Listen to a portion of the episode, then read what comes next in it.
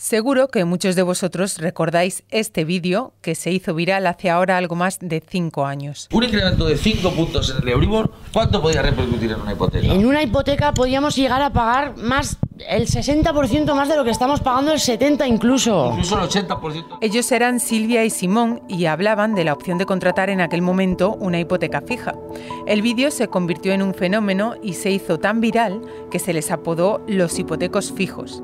Hoy lo recordamos como una anécdota porque el dilema entre hipoteca fija e hipoteca variable vuelve a estar sobre la mesa y en este episodio intentamos aclararnos en esa duda. Soy María Hernández y estás escuchando el podcast de economía del diario El Mundo. Las cuentas claras. El fervor por comprar vivienda y la próxima subida de tipos por parte del Banco Central Europeo están acelerando el mercado inmobiliario en España.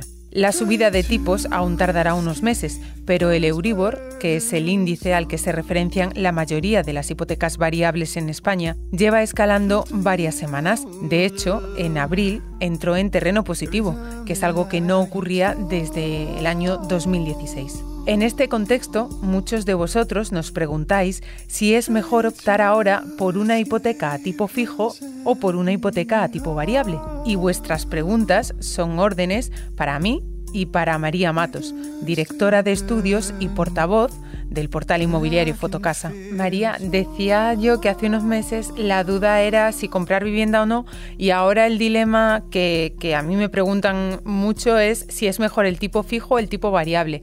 ¿A vosotros también eh, os trasladan estas inquietudes? Nosotros lo que estamos notando ahora en Fotocasa es que hay mucho alarmismo por esa subida inminente de los tipos de interés. Y lo que nos dicen, sobre todo, eh, quienes eh, se están pensando en, comprar una casa es eh, también eh, ¿qué les compensaría a ellos? Bien, lo primero que les decimos siempre es que nosotros no podemos decidir por ellos. Nosotros podemos pues asesorarles o, hacerles una especie de, plan para que ellos sepan lo que se van a encontrar. Pero es una decisión muy personal, a tipo fijo, quien cree más en la seguridad, o tipo variable, quien prefiere a lo mejor arriesgar un poquito, que suelen, suelen ganar. Pero claro, el escenario socioeconómico, hay tanta incertidumbre ahora mismo que no podemos eh, recomendar nada en claro. Sí que es eh, cierto que según nuestros estudios, más del 60% de las hipotecas ya son eh, a tipo fijo eh, y eso pues indica que los ciudadanos prefieren pues frente a un contexto de no sabemos qué va a suceder y de pues tantos sucesos que han que han golpeado nuestra economía en los últimos años, pues prefieren una hipoteca a, tipo, a tipo fijo. ¿Qué pasa? Que la, situación ha cambiado, ¿no? A partir de, de marzo nosotros ya notamos que las eh, principales eh, entidades financieras, eh, no solo las grandes cabeceras, sino también los bancos online, han variado completamente su, su estrategia y han pues encarecido las hipotecas a tipo fijo y han pues eh, puesto un poquito más atractivas eh, las de tipo variable. Ahora lo que le compensa a la banca son las, eh, las hipotecas a tipo variable porque el Euribor ya está en positivo. Entonces sí que es verdad que la gran época para endeudarse a tipo fijo fue en el 2021, donde vimos incluso intereses por debajo del 1%, pero bueno, eh, ahora no tienen por qué dar malas condiciones también los bancos. Simplemente han cambiado, estamos ya en otra etapa y a partir de aquí pues nos encontraremos otro tipo de condiciones, eso es la verdad. Pero sigue siendo un buen momento para hipotecarse, a pesar de que las condiciones han cambiado y son algo diferentes. Sí, claro que sí, sigue siendo un, un buen momento si te sigue compensando pues eh, acceder a, a, una casa y, ser propietario, ¿no? Según eh, las percepciones que tenemos del mercado, ahora se valora mucho más eh, que nunca el hecho de querer eh, convertirse en propietario, se valora también más la vivienda que nunca y el hecho de querer convertirse en el dueño de un inmueble está mucho más que en auge que, por ejemplo, hace seis meses. Lo que nos dicen nuestros estudios es que ese interés por comprar vivienda no ha parado de incrementarse y eso evidentemente pues eh, también lleva a tener que endeudarte o pedir un, crédito hipotecario.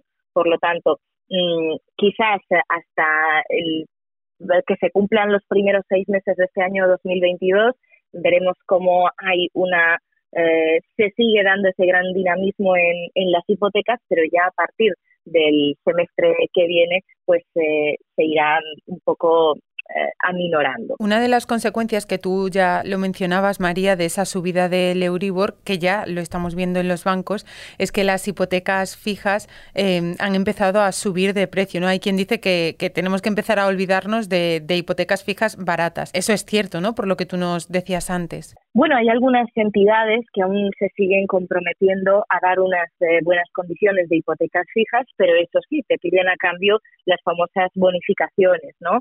Eh, pues el seguro de hogar, el seguro de vida, eh, que domicilies la nómina, incluso la alarma, y otras ya por descontado eh, ya casi te dicen pues que en estos momentos no les está compensando dar hipotecas fijas y que solo están dando variables, que es realmente lo que más va a compensar a partir de ahora al, al banco.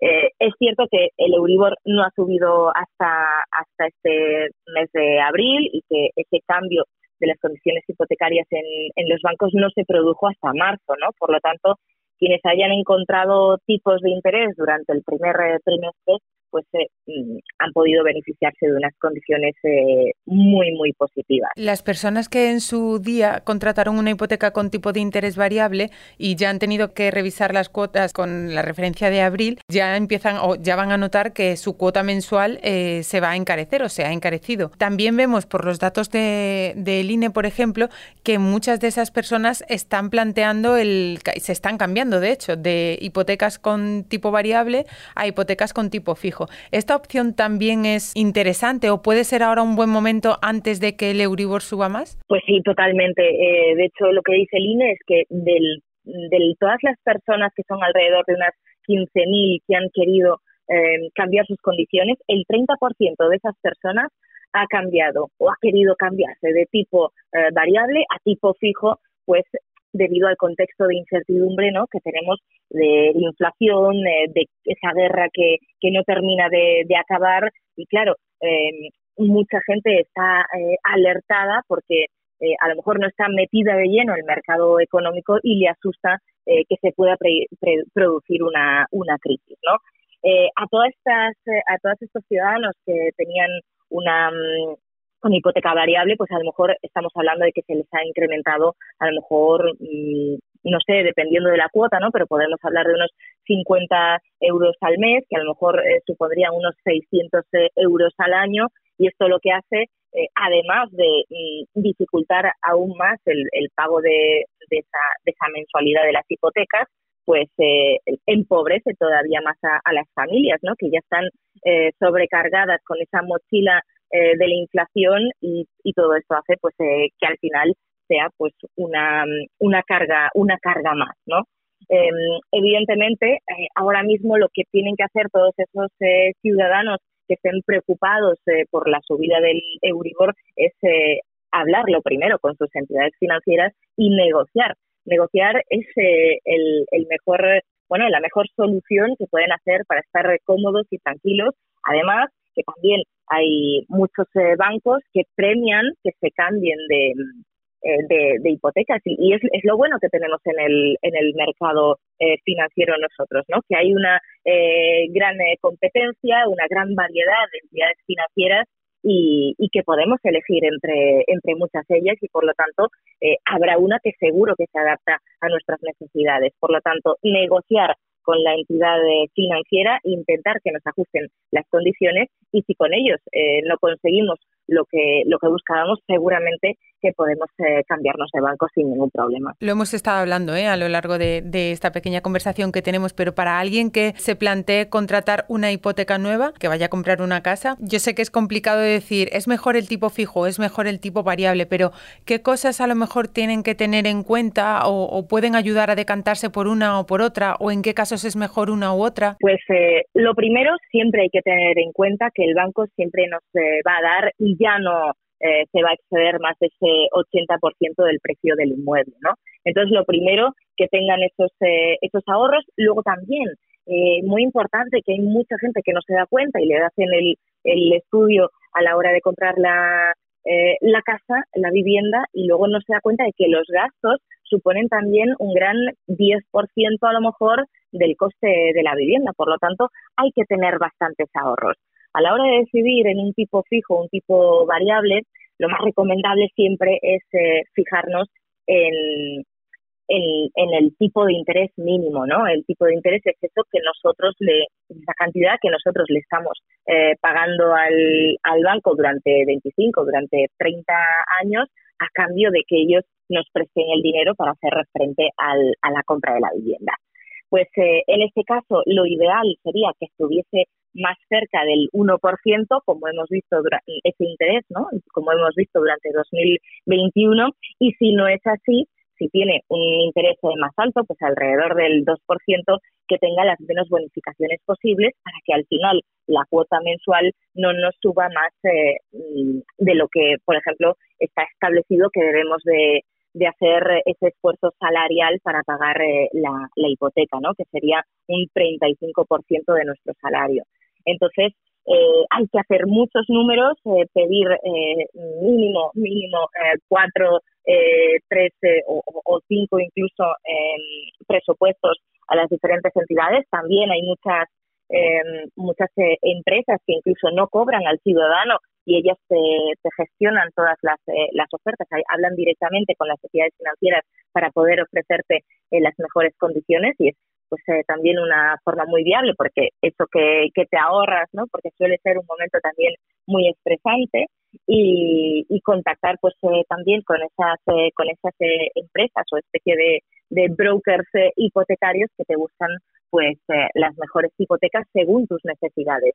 Oiga, pues yo quiero pagar el seguro de vida o yo quiero pagar también el, el seguro de hogar porque es obligatorio y entonces no me importa eh, ya cogerlo con el banco. Pues mire, eh, esta entidad le da el seguro de hogar y el seguro de vida por este módico precio y así es como tenemos que, decidir. Luego también eh, hay muchas opciones dentro de, de, cada, de cada entidad financiera, como puede ser que nos ofrezcan hipotecas mixtas, que nos, que nos ofrezcan hipotecas fijas y luego em, y luego que, nos den la opción de cambiarnos a, variables o variables durante eh, X años y luego eh, son fijas. Es decir, la negociación, como decía antes, María, siempre es la mejor herramienta que puede utilizar el ciudadano para conseguir eh, satisfacer lo, que, lo que quiere y llegar a sus objetivos. No sé si vosotros en Fotocasa, María, tenéis alguna previsión sobre el Euribor y sobre cómo podría terminar este año. la verdad es que es, es muy difícil saberlo. Ahora, si contamos que está en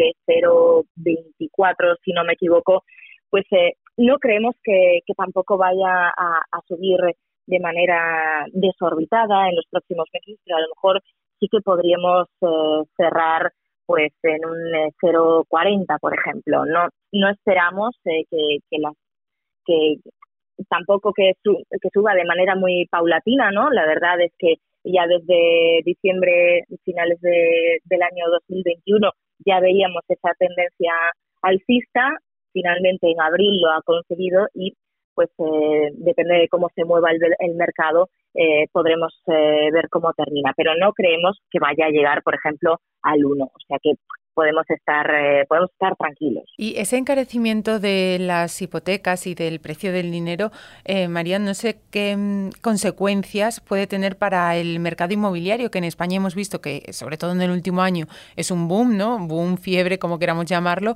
Eh, no sé si se podría ralentizar por un poco por la incertidumbre económica y también por el encarecimiento pues del dinero, de las hipotecas, eh, que los bancos a lo mejor cierren un poco el grifo del crédito. No sé qué impacto puede tener. La verdad es que después del de el ejercicio anterior que hemos pasado de, auténtico boom, sí que es verdad que nosotros ya hemos notado desde eh, el primer eh, este primer trimestre del año cómo se moderaba un poquito esa esa demanda ¿no? de, de comprar eh, vivienda aunque seguía en niveles mucho más altos que por ejemplo en, en prepandemia. Lo que creemos que estamos viendo ahora en estos eh, en estos meses es que se está produciendo una aceleración por parte de los ciudadanos para intentar sortear esas eh, subidas inminentes de, tipos, ¿no? Ya anunciadas por el Banco Central Europeo y que ya han calado, como decíamos, en, las estrategias de, de, las principales entidades financieras, ¿no? Entonces es lo que creemos que está haciendo que estos primeros meses nosotros sigamos viendo una concesión de créditos muy, muy dinámica, aunque sí que es verdad que hay que recordar que las hipotecas firmadas en, en este último mes, tenemos los datos de, febrero, se han solicitado con eh, alrededor de un mes de antelación, ¿no? que es el tiempo estimado que, que los bancos eh, tardan en concedernos una hipoteca. Por lo, por lo tanto, es de esperar que sigamos viendo buenos datos hipotecarios hasta el primer eh, semestre del año y a partir de ahí, pues a partir de junio, vamos a decir, es posible que se moderen eh, las firmas por esa subida de, tipos que previsiblemente va a ser en, en verano y evidentemente pues eh, muchos ciudadanos que tenían en su en su mente comprar una, una vivienda no han encontrado la ideal aún pues se echarán para atrás por esa subida de tipos, pues evidentemente porque hay que reconocer que las condiciones no son eh, eh, tan favorables como había el año pasado, que también hay que decir que las del año pasado eran eh, anómalas, ¿no? Nunca habíamos visto a lo mejor tipos de interés por debajo del, del 1%, pero es verdad que eso ha dinamizado e ido de la mano de todas las compraventas, más de medio millón de compraventas que hemos cerrado en el año 2021. Hasta aquí este episodio 53 de Las Cuentas Claras. Daniel Icedín se ha encargado del montaje y nosotros volvemos el lunes. Pero ya sabéis que hasta entonces podéis seguir toda la actualidad en el mundo, elmundo.es y nuestras redes sociales. Gracias por escucharnos. Las Cuentas Claras